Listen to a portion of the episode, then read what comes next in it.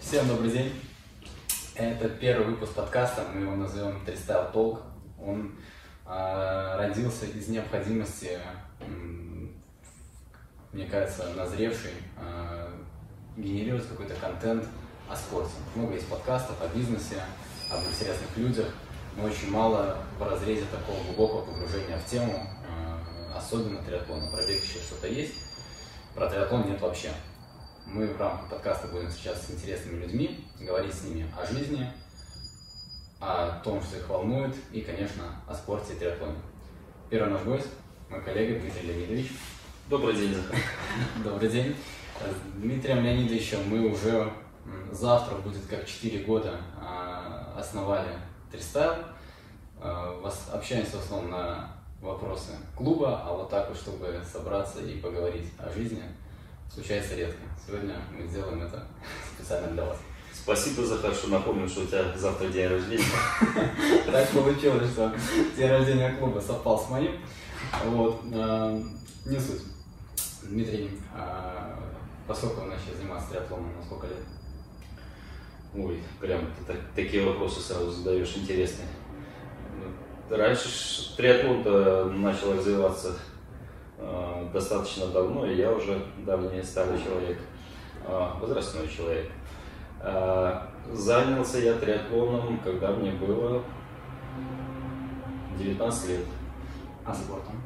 Ну, спортом, естественно, как любой мальчишка занимался э, с первых с классов школы. Было немножко плавания, там часто болел, мама запретила заниматься плаванием, потом был настольный теннис. Ну а потом, как говорится, тут мне от велоспорта было очень тяжело уйти. Мой папа э, был старшим тренером сборной республики молодежной, мастер спорта по велоспорту, поэтому от велоспорта, как он меня не ограждал, я все равно занялся велоспортом. Было 10 лет велоспорта, ну и потом уже, когда узнал о таком интересном виде спорта, как триатлон, плавал, естественно, велосипедисты бегают тоже, хороший был велосипед, решил заняться триатлоном, попробовал себя в триатлоне. Это вы где жили тогда? Я жил тогда в Могилеве. В Могилеве. Но родились вы... Ро- Родился я в Сибири, да, в суровой зиме, где все ездят, э, катаются на лыжах, бегают на лыжах. Поэтому папа меня там прям с самых малых лет поставил на лыжи, и я так вот...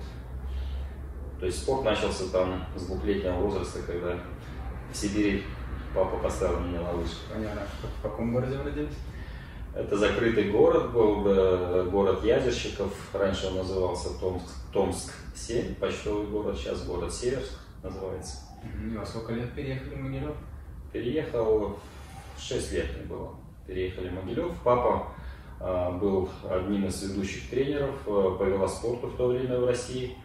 И его пригласили сюда, в Белоруссию, для того, чтобы поднять велоспорт в Беларуси. Отлично. Бегая вперед с Могилева в Минск, когда вы переехали?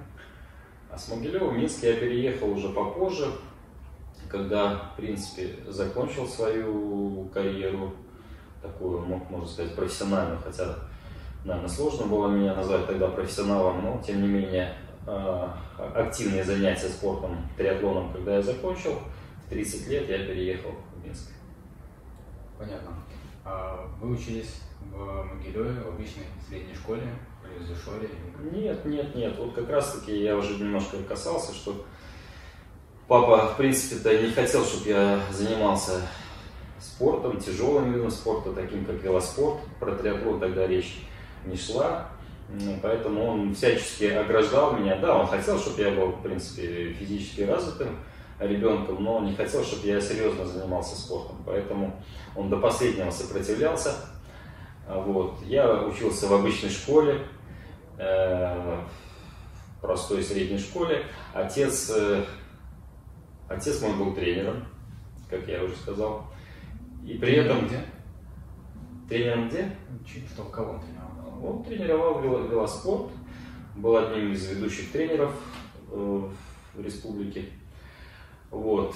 Но самое интересное, что даже когда я занялся велоспортом, то, что мой отец тренер, старший тренер Могилевской области по велоспорту, э, казалось бы наоборот, там я должен был иметь лучший велосипед, лучшую экипировку, там, ездить на сборы, но все получилось с точностью наоборот.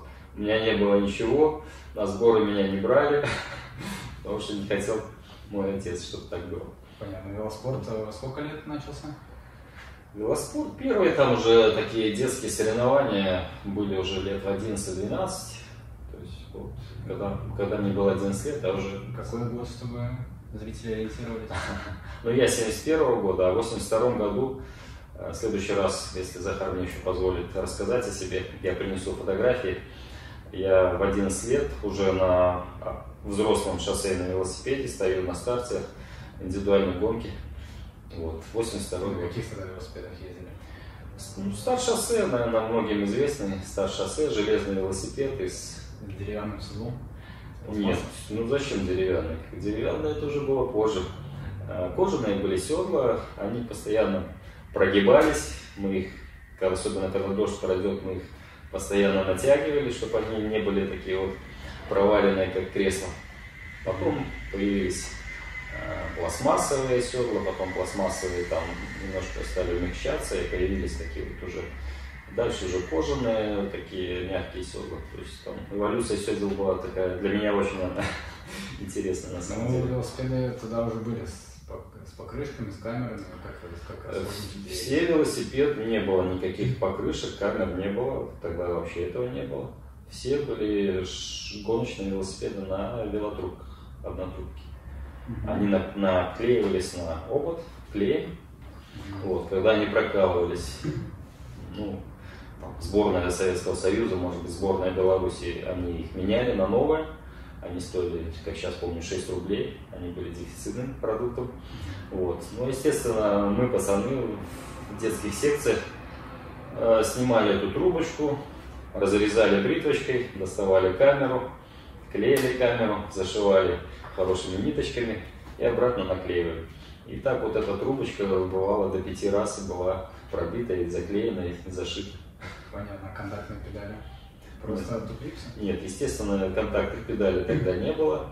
Были, да, туплексы, которые на, на кожаные велотуфли наклепывался алюминиевый шип. Шип вставлялся в педаль и сверху зажимался ремешком. Хорошо. Когда вы закончили триат- э, велоспорт, перешли в триатлон. Зачем? А, Ну, это достаточно плавно так произошло. Отец э, предложил попробовать поучаствовать в соревнованиях по триатлону. Он был как раз-таки одним из э, первых энтузиастов триатлона в Беларуси. Вот. Я попробовал триатлон, мне тогда было, по-моему, 19 лет. Попробовал без подготовки специальной к триатлону, там отдельно специально не плавал, не бегал, просто я катался на велосипеде, ну и просто был общефизически как бы развитый. Попробовал, сразу там, ну, уровень, как бы, понятно, триатлона был слабенький в стране. Сразу я выиграл там по, по молодежи или по юниорам эти соревнования. Сколько, сколько человек участвовал? ой, ну, тяжело вспомнить, конечно, сколько, ну, я думаю, не более 20. И всего около 20 человек триатлоном занимался. Да. Это был уже А это, 90-е, это был 90-е. 90-й год, да. 20 человек в Беларуси занимался триатлоном. Примерно, А- примерно так. При, при этом из них, можно сказать, все, все ну, да, не можно сказать, а все были любители. Все Ни- Никаких профессионалов не было, спортшкол не было. Когда стали появляться какие-то разделения на любителей, профессионалов, когда кто-то стал считать себя профессионалом. Ну, наверное, мож- можно как раз таки с меня и сказать, что это началось. А, В 90-м году я начал, попробовал, сразу, как я сказал, там, выиграл по молодежи, сразу появился интерес, если там в велоспорте там А кто соревнования проводил, кстати? Ну, было что-то уже наподобие федерации. Федерации был э, потом организован РЦОП по прикладным видам спорта, где был триатлон. Ну и вот там были люди, которые занимались организацией соревнований. Где они проходили? О, вы знаете, проходили даже в тех местах, которые, до которых нам сейчас так тяжело достучаться, но мы это делаем. Прям помню, вот по проспекту Победителей ехали, а в Комсомольском озере там где-то плавали, по проспекту Победителей ехали. Там вот, где сейчас беговая дорожка, вот эти фонтаны все напротив Виктории, помню, там вот была и дистанция. Да, вот 20 человек приехало поучаствовать на проспекте. Перекрыли проспект? Ну, не помню машин, не было машин. Понятно, понятно. И, и вот вы поучаствовали, как, как вы стали появляться персонал? Когда появилась сборная? Вот, есть а, ну вот когда я начал заниматься, 90-е, потом там 91-92 меня начали уже привлекать какие-то сборы здесь, начали проводить под эгидой, под эгидой э, спорткомитета Беларуси. Э, начали приезжать на сборах, нас 3-4-5 человек. Вот. А с 93 -го года я уже начал выигрывать республиканские соревнования по, по мужчинам, мне было тогда 22 года. Вот. И, и вот, можно сказать, начало появляться так называемые профессионалы. Меня уже, насколько я помню, где-то вот в 94 году я был первым участником чемпионата Европы из белорусов. В, 90, в том же 94 году я впервые из белорусов мужчин выполнил норматив э, звания было присвоено мастера спорта. И именно тогда, вот как бы развал Советского Союза, там все, но тем не менее, как раз таки вот эти годы, 93-94, начали появляться уже профессиональные клубы. Был по, велоспорту появился клуб, э, в Мозере был клуб э, металлургического завода, Белшина был, велоклуб профессиональный, Амкадор, по-моему, то есть 3-4 профессиональных велоклуба было в 93-94 году, представляете? И я жил в Могилеве, тогда уже был чемпионом страны, 94 год. Там была такая организация, фонд развития Могилева. Я только закончил свой первый вуз э, очно. И... На кого? Инженер-механик. Холодильная машинная установка. Второй вуз? Второй был юридический ну, уже третий физкультурный по призванию, как говорится. Вот. И в 1994 году меня взял на контракт, вот была такая организация, фонд развития Могилева, акционерное общество. Меня взял на контракт состоятельный в то время человек, он был миллионером уже по тем временам. Вот. Я был там на контракте, это был первый мой, можно сказать, контракт. Я, у меня были рекламные обязательства, у меня была изготовлена форма, Э, с надписями организации э, был куплен самый дорогой велосипед, и вот с 94 -го года, можно сказать, вот я был тогда профессионалом. И до какого года?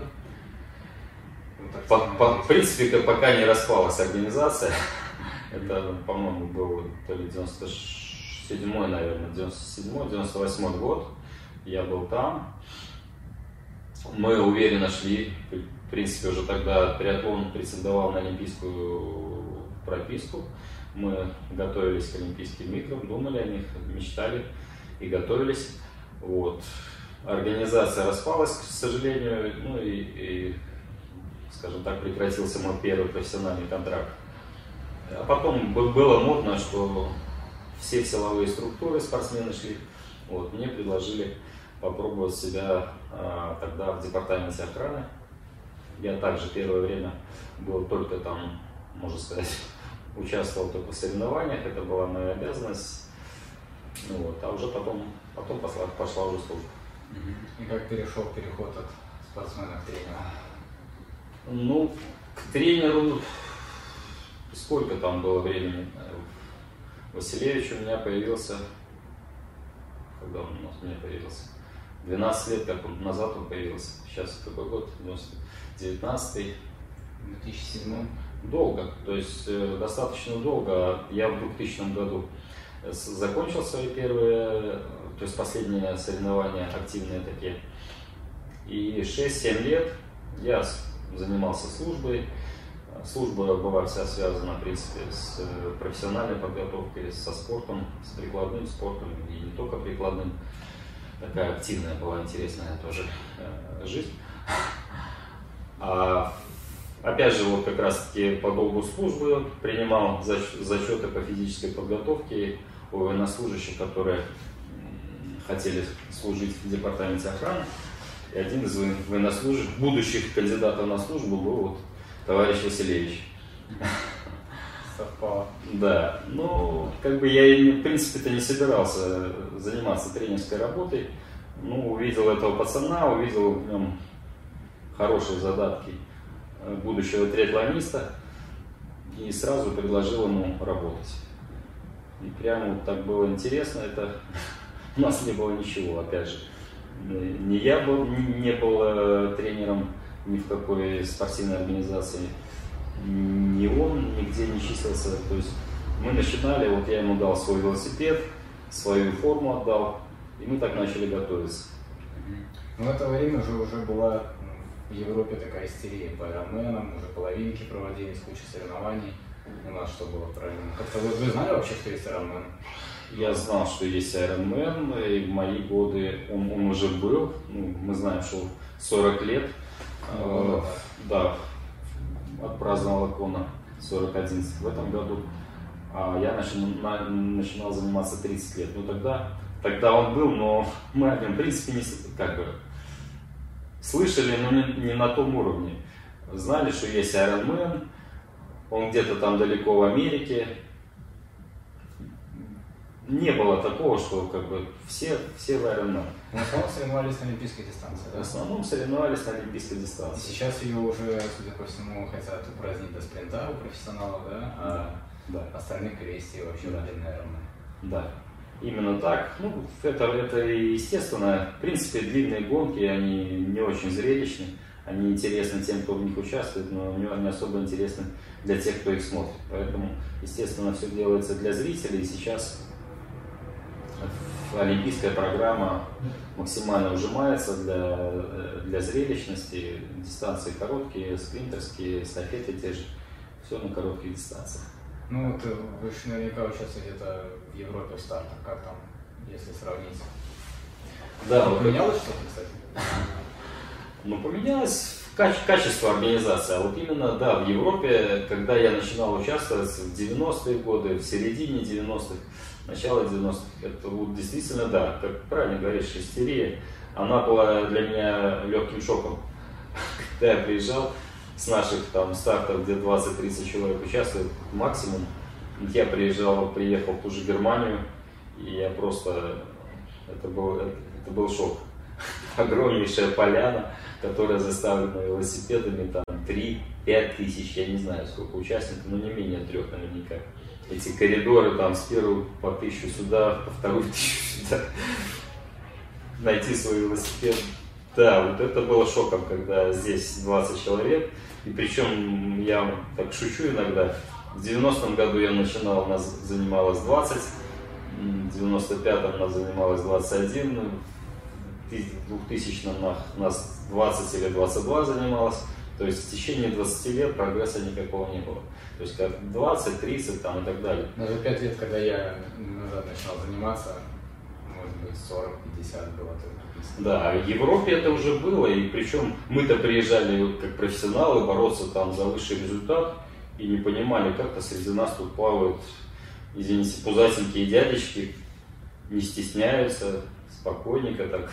И для нас это было непонятно, что это за люди и что они тут делают. Понятно. Хорошо. А, начали тренировать, параллельно работали? Да, параллельно работал. Я всегда работал и параллельно тренировал. Ну, какое-то время, потом как так получилось, что вы стали председателем Федерации триатлона. Да, да, да, да. Ну, как получилось? Я, я постоянно в жизни на себя натягиваю много всего, а тут, как говорится, лежало то, кому, которое никому не нужно.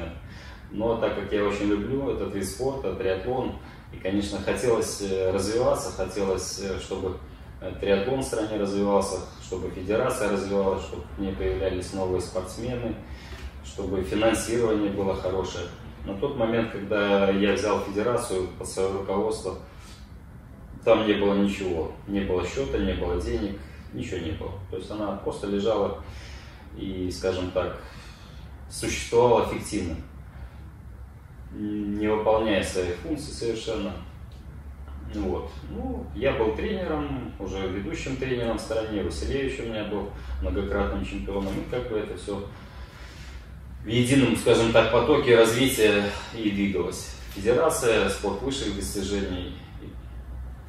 Хорошо, ну как, как, спортсмен, как спортсмен вы много лет не тренировались, как 2000 до сих пор, покуда мы не подарили вам слово.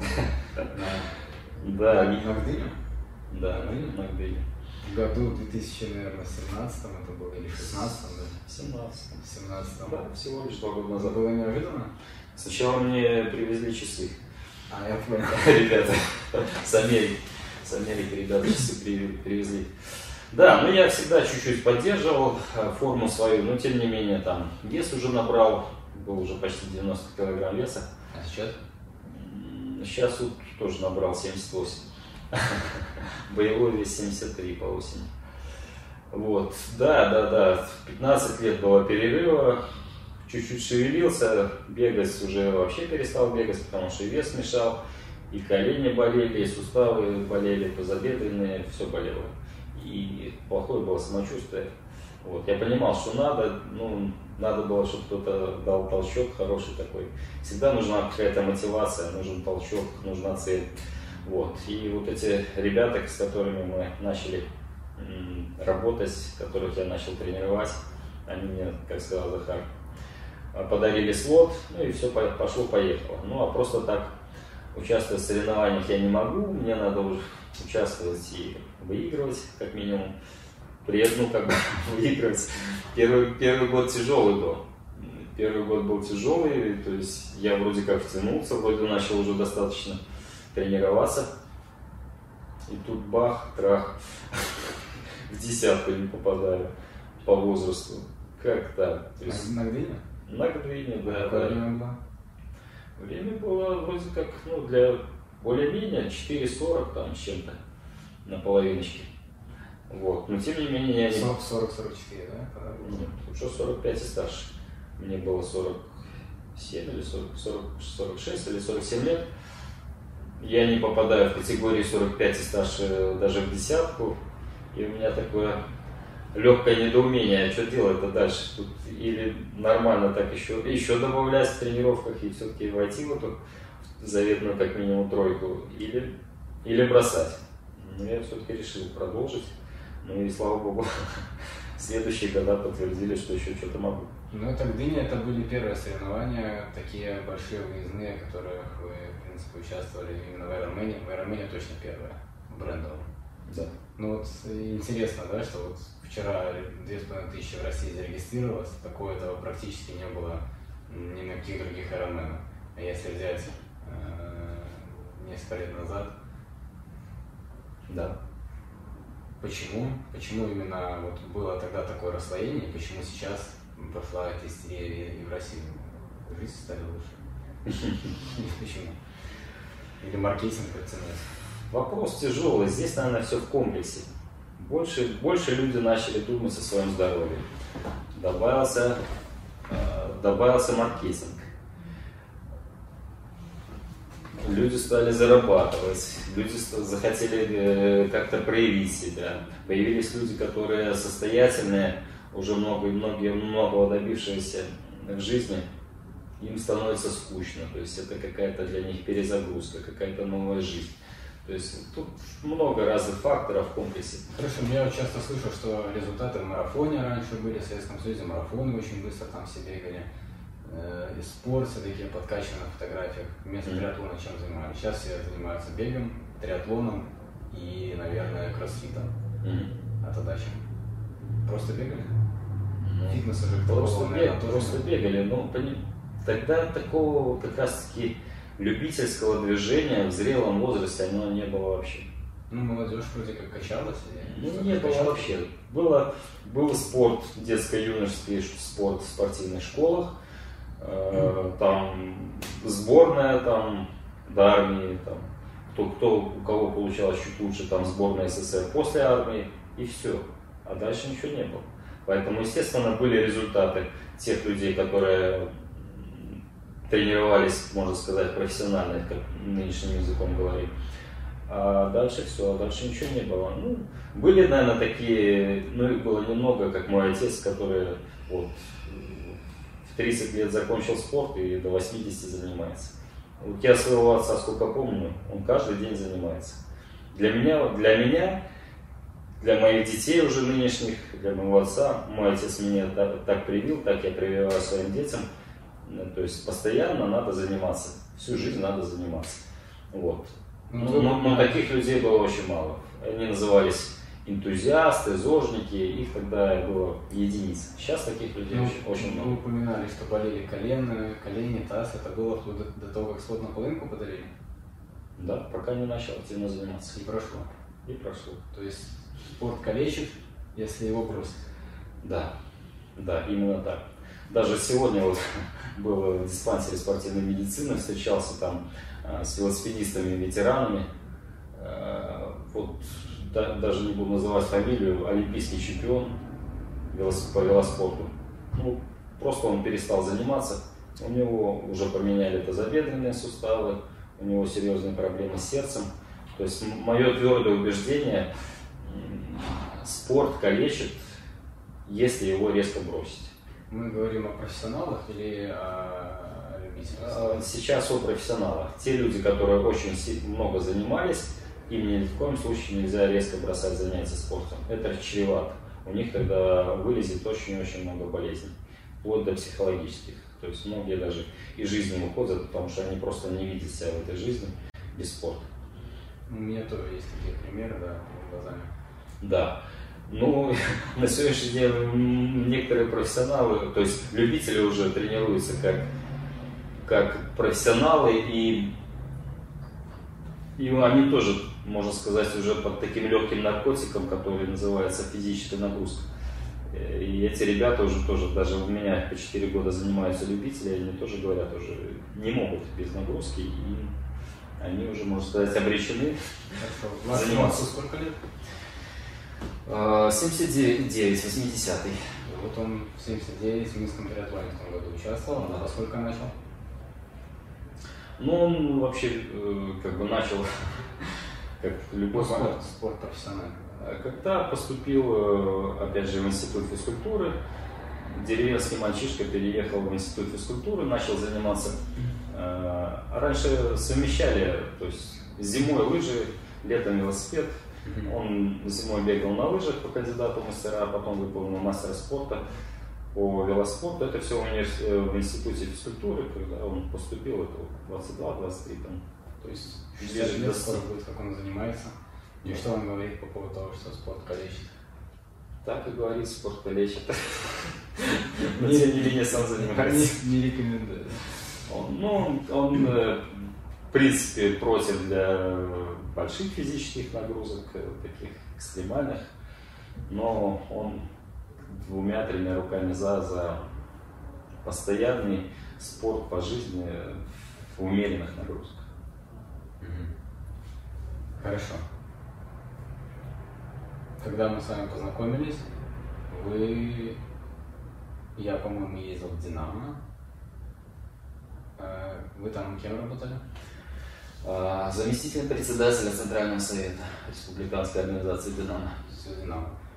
Э, И начали мы с вами тренироваться, потом в какой-то момент решили, что неплохо было бы сделать у нас клуб, но вряд ли кто-то будет заниматься, поэтому нужно сделать удаленную подготовку. Сделали удаленную подготовку 4 года назад, и буквально через месяца, наверное, два или три решили сделать здесь группу. И чисто случайно оказалось, что здесь это тоже популярно. Чисто А, случайно. Ну, в то время вы тренировали профессионалы, я помню, как они на меня смотрели. И мне нравилось, что какой-то недоразвитый начал заниматься тут спортом рядом. Да. А, И наверняка что еще также смотрели на вас другие тренера, которые тренируют других профессионалов. Мгм. Что тут какие-то пузатые ребята пришли и пытаются барахтаться в воде. Да. Окей. Эм, Это как-то окупилось, я не знаю, эмоционально, деньгами, чем-то еще, зачем вам это нужно? Да. Ну, ну, я, по-моему, я даже сам слышал такие разговоры, типа, вот пузатых тренируют. Мгм. Да, как говорят, хороший вопрос, спасибо. Вот реально очень такой вопрос хороший и, и такой интересный, актуальный. Действительно, было прям поначалу тяжело. Тяжело из-за того, что мои спортсмены, профессионалы косо смотрели на того же там Захара, который барахтался э, по соседней дорожке. А, я не думаю, что тренеры, может быть, кто-то ну, кто и смотрел полупрезвительно, но, по крайней мере, мне никто об этом не говорил. Я сам чувствовал себя как-то, как-то да, нелов, неловко, что я только готовил, готовил человека к Олимпиаде, сейчас э, вроде как начинаю готовить э, спортсмена-любителя, который ни, ни о какой Олимпиаде не думает, а думает, как там проплыть по 2 минуты 100 метров. Э, тяжело, тяжело было, но как-то довольно быстро прошло. Прошло после того, как у нас организовалась такая полноценная группа очной подготовки любителей. Великолепные все ребята, интересные ребята по жизни. Э, вот именно этим и отупилось, что настолько интересно с этими людьми работать. Работаешь с профессионалом, ну, не знаю, в большинстве случаев это их надо там жестко, их надо мотивировать, их надо заставлять, им надо, даже далеко не надо объяснять, то есть постоянно какая-то ответная негативная реакция идет. Зачем так много? Зачем? Почему? А при этом мы выцарапываем там секунды там со 100 метров. Но я не говорю, что я остановился на этом. Мне по-прежнему интересно тренировать профессионалов в спорте высших достижений. Но далеко не деньги здесь э, играют роль. Здесь именно интересно то, что люди пришли для того, чтобы от тебя что-то получить. И они с огромным благодарением, с огромной... После тренировки тебе рассыпаются в благодарностях. Спасибо, тренер, за тренировку, что ты чему-то научил. Вот это, я честно говорю, дорогого стоит. Профессионал такой нет, да? Ну, где вы видели профессионала, который там рассыпается в благодарности тренеру за классно проведенную тренировку? Ну, наверняка такие есть, но им просто приелось это уже за 20 лет, им уже а, нормально. Для них это, ну, видишь, для многих работа. Но рабо, работу, как любую работу, так и спорт надо любить. А когда это работа, которая тебе приносит э, только какие-то негативные эмоции, страдания, там, тебе это... Понятно, что спорт тяжело, но в любом случае, если ты, ты его должен любить. Если ты его не любишь, ты результата никогда не добьешься. Поэтому и профессионалы должны с любовью относиться к спорту, с любовью относиться к тренеру, и благодарить за то, что он тебе дает, отдает свои знания, умения и так далее. В общем, с любителями интересно, потому что они более замотивированы. Благодарны. Благодарны. Ты, ты видишь прогресс. Иногда прогресс там прям такой гигантский, что просто, ну, вот это, конечно, очень приятно.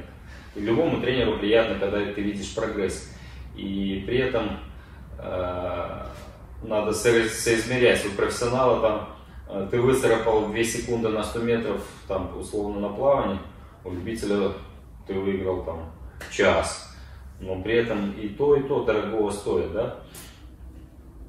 И опять же, все, начинают на каком-то своем определенном уровне. Кто-то, тот же любитель, есть любители, которые уже под профессионалом, у них свой прогресс. Кто-то там вообще пешком начинал ходить, он начинает бежать уже. То есть у каждого свой прогресс, это очень приятно тренеру, это прям э, вот такая отдушина в жизни, которая я не хотел бы ни, ни на что поменять. Понятно. Хорошо, раз мы начали о профессионалах и деньгах, давайте про это поговорим. Профессиональный спорт будет развиваться или нет? Вот есть мнение, что профессионалы это такие как, как э, гладиаторы, я не знаю, они выступают за внимание публики, им за это платят кто-то спонсоры, зрители и так далее, профессионалы должны делать шоу, и по большому счету там разговор не идет о здоровье, разговор не идет о, принципе, ни о чем, кроме того, чтобы максимально получить э, большой охват аудитории, чтобы получить за это деньги, контракт, развить спорт, получить, как футболист, например, э, зрелищно пожалуйста, деньги. Триатлон не зрелищно, денег нет. Будет триатлон зрелищно, придет кто-то, кто будет это э, делать из этого шоу, ну, потянутся деньги в триатлоне. Вот. А в таком ключе профессиональный спорт, он вообще нужен, кроме как э, цирк или, или нет? Ну, то есть это что-то похожее или профессиональный спорт это действительно то, что двигает человечество вперед, позволяет узнать свои рубежи. Вот вы же были профессиональным спортсменом, наверняка вы ощущаете э, то, что чувствуют другие профессиональные спортсмены, когда вот их вот эта доля секунды, это самопреодоление. Ни в коем случае не говорю, что это там просто, и, естественно, это невероятное усилие, невероятная работа. Mm-hmm. Но кому это нужно, вот, кроме самих профессионалов и рекламодателей? Ну, ты, Захар, правильно, правильно говоришь, правильная тема всегда поднимаешь. Э, правильно. Спорт профессиональный нужен, когда он интересен не только тебе, когда ты там зарабатываешь свои секунды, а интересен именно зрителям. Вот такие э, спортсмены, профессионалы нужны, и они должны быть. Э, они приносят радость болельщикам, они приносят, они мотивируют тех же, даже тех же любителей для них это вот сумасшедшая мотивация. Вот в триатлоне Фродена это Фродена это. Браво, Инстаграм интересно. Это бог, да. Они мотивируют, они зажигают, такие профессионалы есть, будут и должны быть, это однозначно. Те профессионалы, которые никому не интересны, ну это, это мы обманываем обманываем спортсменов, обманываем зрителей, обманываем налогоплательщиков, все правильно говоришь, поэтому... Хорошо, а профессиональный спорт будет развиваться вот в таком ключе, в котором он должен развиваться, имеется в виду, он будет угасать, как, как Олимпиада, грубо говоря. Вот возьмем Олимпиаду, она будет угасать как явление, или наоборот, все, эти люди будут становиться галактическими героями, которые... Я думаю, будет, будет, и особенно в наших странах будет, мы должны к этому прийти. Пока наши профессионалы... Развитие да. Пока наши профессионалы привыкли к тому, что им все чего-то должны. На Западе далеко давно не так. Никто никому ничего не должен. Наши считают, что им должны, их потренировать должны бесплатно. Их должны, им должны дать экипировку, их должны отправить на сбор, их должны отправить на соревнования. Это наши профессионалы. Они там снимут 2 секунды с личника и всех этим обрадуют. Да, они молодцы. Профессионалы на Западе, которые еще и на, на несколько уровней выше, чем наши по уровню своего спортивного результата, он отвел тренировку, он садится за компьютер, он начинает э, общение со спонсорами, он начинает э,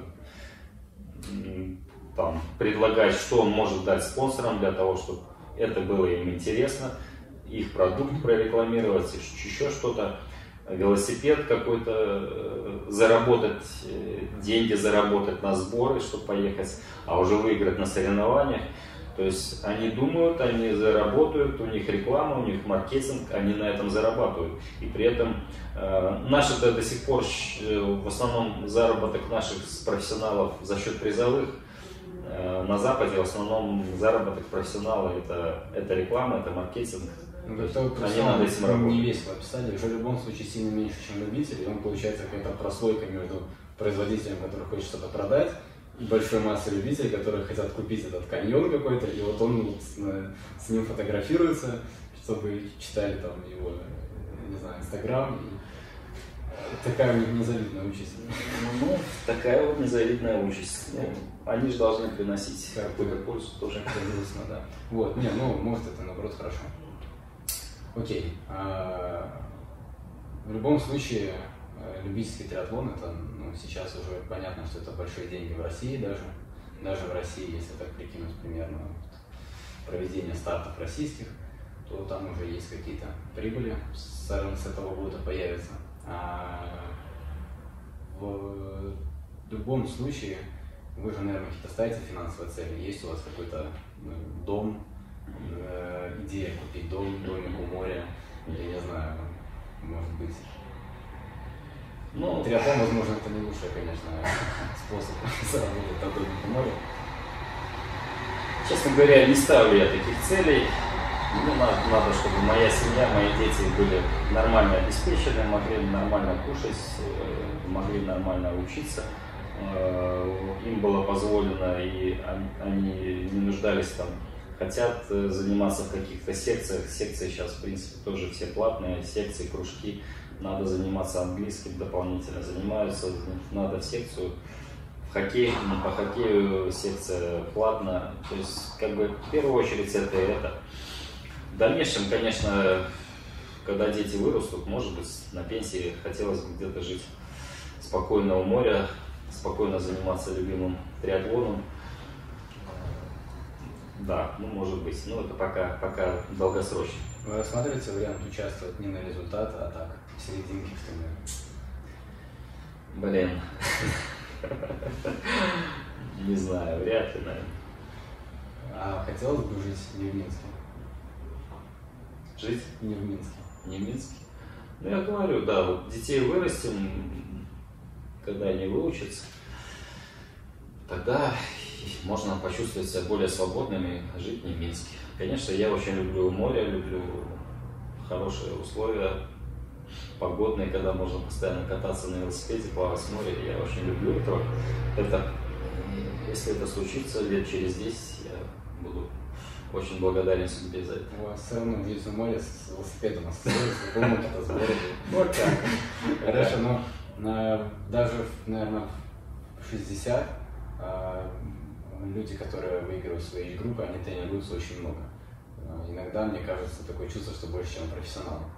А, в таком случае, где грань между 60-летним непрофессионалом и 15-летним профессионалом, который иногда даже деньги получает за это, но тренируется меньше и, и, и иногда и медленнее, даже часто медленнее. Ну, грань. Какая тут грань? Грань, грань очень тяжелая между любителем и профессионалом. Любитель любит. Самое главное, что, о чем мы говорили, любит спорт, любит триатлон, и поэтому он занимается в свое удовольствие. И он не ограничивает себя во времени. Он же отец не считает, там, сколько он там, 10 часов в неделю провел, 12 часов. Он просто в удовольствие занимается, получает от этого кайф. А сколько часов он занимается? Ну, все, все любят цифры, кто сколько часов тренируется. Ну, он не считает. Ну, ну, примерно считал вроде бы, когда давал интервью последний раз онлайнеру. Ну, вот, если 6 раз в неделю по 2, э, две тренировки, там минимум по час, ну, уже, уже 12 получается. Ого. Ага. При этом, естественно, он себя не истязает, интенсивности нету. Ну, есть силовые нагрузки и аэробные нагрузки. Хорошо, ну вот вы уже будем закругляться, вот вы отзанимались только лет спортом, потом не занимались, сейчас снова занимаетесь, тренируете, и отец занимался. В основном наша аудитория это, наверное, люди, которые занимаются каким-то любительским спортом, бегают, триатлоном занимаются. И, скорее всего, им лет это 30-35. И вот какой бы вы совет дали себе 30-35-летнему жизненно такой выступ прям сделать, горе не знаю. Э, ну, тяжело тут сформулировать несколько там слов, несколько предложений. Однозначно занимайтесь спортом. Занимайтесь спортом всю жизнь. При этом не ставьте супер э, амбициозных целей. Не надо вам в первый год, второй год делать Ironman и потом гордиться. Это не гордость, э, то есть не будете вы гордиться. Поверьте мне, вы сделаете, и у вас будут только неприятные воспоминания от этого всего. Делайте спорт э, своим, скажем, своим образом жизни. Занимайтесь постоянно, занимайтесь в удовольствие, занимайтесь в первую очередь для здоровья. Будет интересный результат, сделайте результат. Но любите спорт и получайте от этого кайф. На этой приятной ноте хочу поблагодарить вас. Спасибо, Дмитрий. Спасибо.